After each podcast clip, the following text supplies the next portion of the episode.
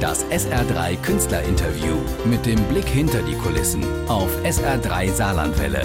Immer wenn Stars bei uns zu Gast sind.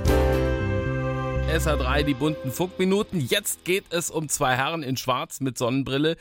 Die sind im Auftrag des Herrn unterwegs, denn sie brauchen Geld für das Waisenhaus, in dem sie aufgewachsen sind. Das ist die Geschichte der Blues Brothers und die wird in dieser Spielzeit im saarländischen Staatstheater erzählt. Jake und Elwood, die proben bis am Samstag, dann ist Premiere, aber der Regisseur der Show, der hat Zeit, Matthias Straub. Herzlich willkommen. Guten Tag. Noch dreimal schlafen bis zur Premiere. Wie, wie geht's dem Ensemble so und dem Chef der Produktion? Ja, es kriechen alle ein bisschen auf dem Zahnfleisch, aber insgesamt geht uns sehr gut und wir freuen uns wahnsinnig auf Samstag. Die Blues Brothers, das sind ja amerikanische Ikonen. Blues, Rhythm and Blues, Rock, Rock'n'Roll, Country-Musik auch dabei. Das muss grooven, das muss locker sein. Wie ist das als Nicht-Muttersprachler, der das nicht in der DNA hat, für ein Ensemble das reinzukriegen? Das groovt extrem und wir haben wahnsinnig viel Spaß auf der Bühne. Wir haben eine super Band, die den Groove wirklich über die Rampe treibt. Und wir haben uns verstärkt mit einem Laienchor. Und dieser Chor macht auf der Bühne so eine positive durchaus amerikanische Stimmung, die wirklich über die Rampe rüber schwappt. Und ich habe großen Spaß, wenn ich im Zuschauerraum sitze und mir das alles anschaue und vor allem auch anhöre.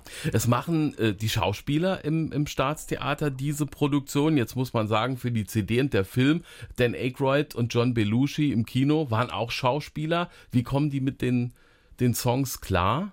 Das klappt wunderbar. Die sind super vorbereitet und ähm, natürlich sind beide auch sehr musikalisch. Und äh, nicht nur optisch passt es ganz gut mit groß-klein, sondern auch stimmlich von der Höhe und der Tiefe. Und ähm, dadurch, dass wir auch einen sehr guten, mit Achim Schneider einen sehr guten musikalischen Leiter haben, ist es alles gut in einer Hand und ähm, musikalisch geht das extrem nach vorne. Wir haben einen sehr guten Druck, auch von unten. Es bleibt äh, beim Blues, also es wird nicht so wahnsinnig rockig, aber wir haben trotzdem genug Druck, dass der Raum gefüllt wird. Mhm. Der Film von John Landis, der ist ja Kult und das hat man ja öfter, der Weg vom Theater dann ins Kino. Da kann man größer werden, da kann man das Ganze breiter und optisch bildgewaltiger erzählen. Wie ist das, wenn ein Stück vom großen Highway dann auf die kleinere Bühne kommt? Sind da Schwierigkeiten bei der Inszenierung? Ja, natürlich ist es nicht ganz einfach, weil im Film werden ja über 250 Autos zerlegt. Eben. Äh, muss wir eine Lösung finden. Wir haben ein Auto, nicht ganz, wir haben ein halbes Auto auf der Bühne, aber unsere Statisterie und eben auch der Chor äh, füllen uns die Bühne enorm. Es sind ja insgesamt über 50 Menschen auf der Bühne.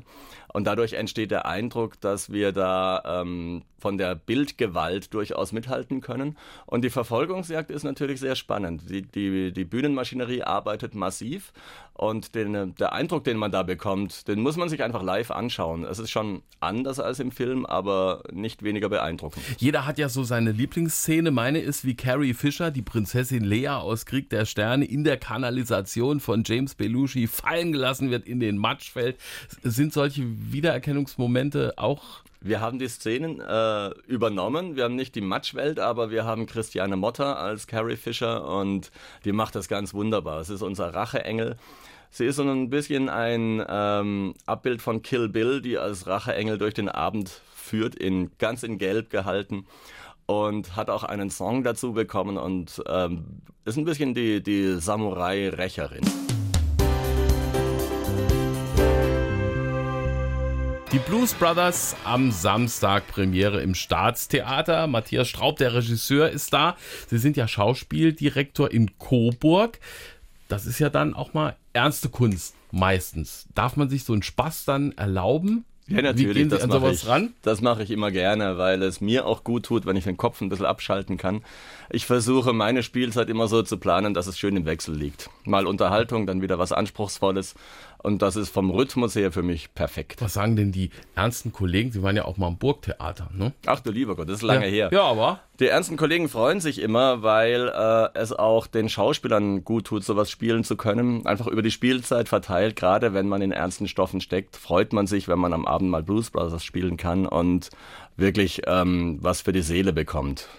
Das ja. Publikum freut sich daran und die, die Welle schwappt hin und her und das tut einfach sehr gut. Die Profis, Sie haben es eben angedeutet, arbeiten zusammen auch mit einem Chor, den Sie gecastet haben für, für die Show jetzt im Staatstheater. Wie kam dieser Chor Ja, das zusammen. war das Beste, was uns passieren konnte, weil wir haben einen Chor gesucht und haben relativ knapp eine Absage bekommen von einem bestehenden Chor. Und dann hat das Staatstheater ein Casting veranstaltet und da kamen natürlich nur Menschen, die auch mitmachen wollten. Das heißt, die Euphorie und die Lust ähm, dabei zu sein ist natürlich weit über 100 Prozent und das brauchen wir. Die sind so engagiert und man spürt überhaupt nicht, dass es kein bestehender Chor war, sondern ähm, die sind wahnsinnig homogen musikalisch und unser musikalischer Leiter Mauro Barbierato ähm, arbeitet wahnsinnig genau mit den Herrschaften und sie müssen auch sehr, sehr viel tanzen. Das gehört natürlich dazu. Unsere Choreografin treibt die zu Bewegungen, die ich so nicht erwartet hätte. Der Film lebt ja auch so ein bisschen von Cameos. Ray Charles, der das Plakat falsch rum aufhängt, Aretha Franklin, Cap Calloway. Hat die Produktion natürlich ohne die US-Stars auch so Aha-Momente? Ja, wir haben äh, zwei Musical-Gäste mit im Boot die Stephanie Köhm ähm, als Aretha Franklin und alle Frauen.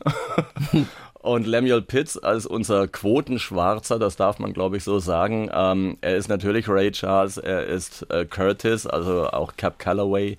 Und ähm, das tut dem Ganzen natürlich gut, weil es äh, die, so einen Hauch Internationalität mitbringt und das braucht das ein bisschen.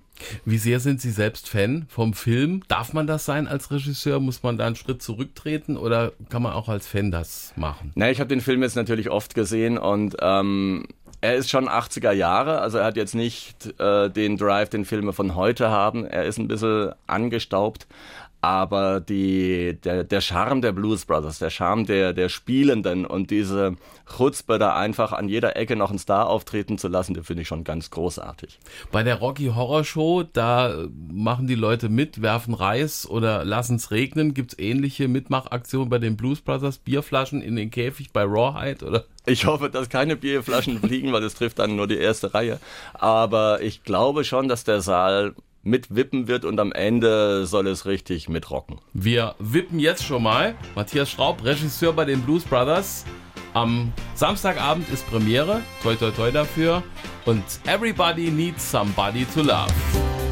Das SR3 Künstlerinterview mit dem Blick hinter die Kulissen auf SR3 Saarlandwelle. Immer wenn Stars bei uns zu Gast sind.